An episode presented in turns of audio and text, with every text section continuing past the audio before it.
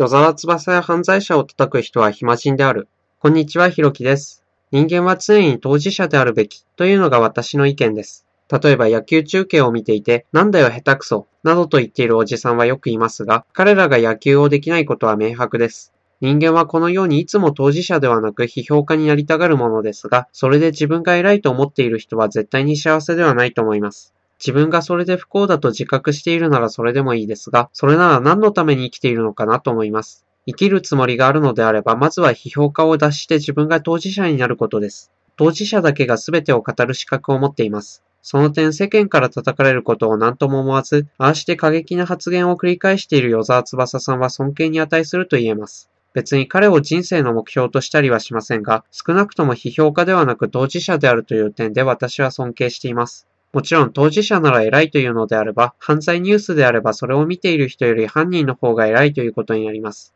しかし私が言っているのはそういうことではありません。犯罪をなくすための当事者というのは世の中を良くするために努力をしている人です。つまり犯罪について語っている暇があったら自分の周りからまず世の中を良くしていくべきということです。犯人を叩くのも正義感から来るものはいつまでもそれに時間を使ってはいないはずです。ネチネチと2ちゃんなどでいつまでも実名を晒したりしているのは暇人のやることです。与沢翼さんがいいか悪いかは置いておき、人間はとにかく自分が当事者になって行動すると良いのではないでしょうか。次に続きます。